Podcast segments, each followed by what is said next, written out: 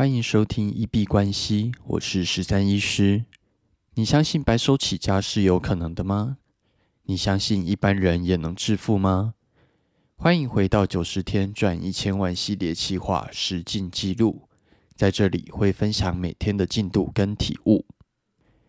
那今天最主要的行程是去咖啡厅去做交易策略的微调，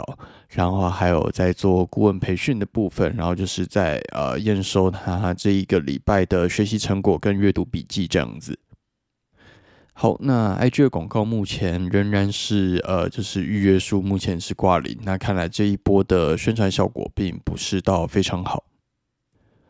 不过，呃，因为有一些前端的网站，我想要先把这些网站建立起来，然后，呃，可能接下来就不会特别的再去打广告，就是广告部分在前端网站建立起来之后，会去寻找有这个部分专业的朋友去做，呃，一个协助。可能以我这样子素人的打广告的那个成效，说实在，好像就这样子而已，没有到非常好。所以这部分到时候再请专业的来。那今天基本上是作息大乱的一天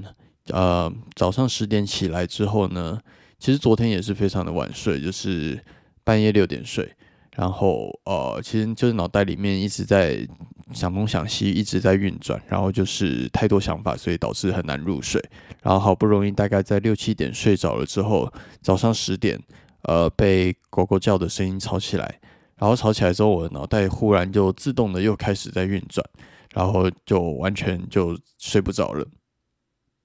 所以今天可以说是非常早起，然后过得像呃正常人的一天。但是对于我来说，这个作息是完全被打乱的，脑袋里面有太多想法，呃，很长就是导致说就是睡眠品质很差这件事情。所以会很多人说，其实你应该在睡前去做冥想。去把这些脑袋里面的东西去把它净空，你会睡得比较好。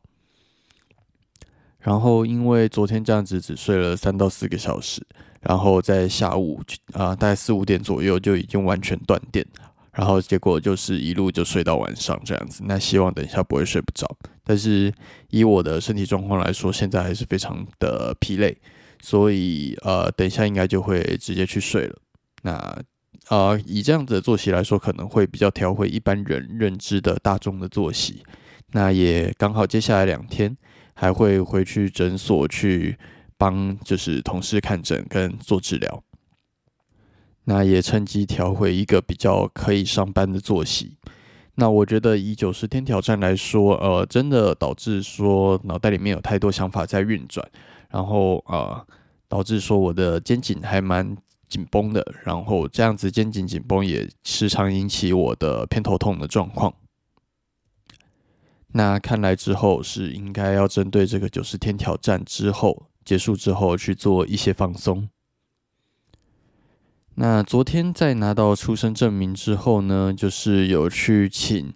啊我女朋友的啊亲人去帮我算紫微斗数。那基本上我自己并没有特别的相信这样子的命盘。那今天也可以稍微来跟大家聊一聊，就是我对于算命这件事情的想法。那算出来，其实我的命好像看起来算是蛮不错的，但是我也不太相信说命不错的人就可以就此躺平，然后就呃飞黄腾达这样子，还是需要经过自己的努力啦。那算命对于我来说，我一直都并不会，嗯，就是认为它有太大的准确度，或者是相信它。会决定接下来一个人的人生。我一直认为的都是说，它就是一个趣味性，给你做参考的东西。那有时候算命师刚好讲到你呃缺乏什么，然后或者你建议做什么，那个建议我会听听就好。但是如果这些建议刚好能够让我灵光一闪，有出现不错的 idea。或者刚好点醒我一些盲点，那我就会觉得这个算命它是有意义的。所以对于我来说，算命它并不是决定我的一生，然后我也不会对于它做太多的参考。但是它给予我更多的，反而是灵感的灵光乍现，或者是刚好点醒盲点，那这些我本来没有注意到的事情，然后他让我注意到了之后，我再来考虑说我要不要去做一个修正。这是我对于无论是生命灵数啊、紫微斗数，或者是甚至呃太阳、月亮星座这一些东西的一个看法。然后另外昨天有讨论到一个话题，我觉得也可以跟大家来做分享。就是我们在讨论说，如果做好事，他是带着一个目的性去做，到底是这样子的行为，到底是好还是不好？因为有一些人他会觉得说，呃，捐款它会有一个能量的流动，那能量啊，我可能是为了将来能够赚更多的钱而才去做捐款这件事情，那我会不会很糟糕？甚至会不会有一些神灵就来处罚我，然后导致我其实达不到我想要的效果，甚至造成。反效果这样子，但是对于做好事这件事情，其实我自己的观点，我会比较是放在结果论，就是无论你是保持着什么样子的心态，保持着什么样子的目的，那只要你有做捐款这件事情，然后但是最后这一批款项也确实的有帮助到人，结果是好的，其实就够了。那这个就是比较结果论的思维啦，它就比较不是说呃。就比较不会在意中间的过程。我觉得啊，做好事这件事情，只要结果是好的就好了。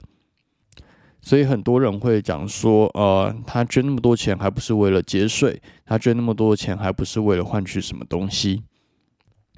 当然，如果你是保持着一个好的心态去做好事的话，我觉得是加分上面再更加分。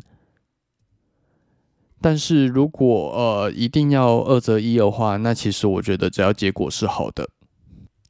那无论你是保持着什么样子的目的，保持着什么样子的心态，那就不要去排斥做好事这件事情，无论是捐款或者是呃造桥这一类的。那我们今天就先聊到这边。对于今天的话题有任何想法，都欢迎在留言区去做讨论。无论是在 Instagram、Twitter 或者是 Podcast 的留言区，那今天就先聊到这里。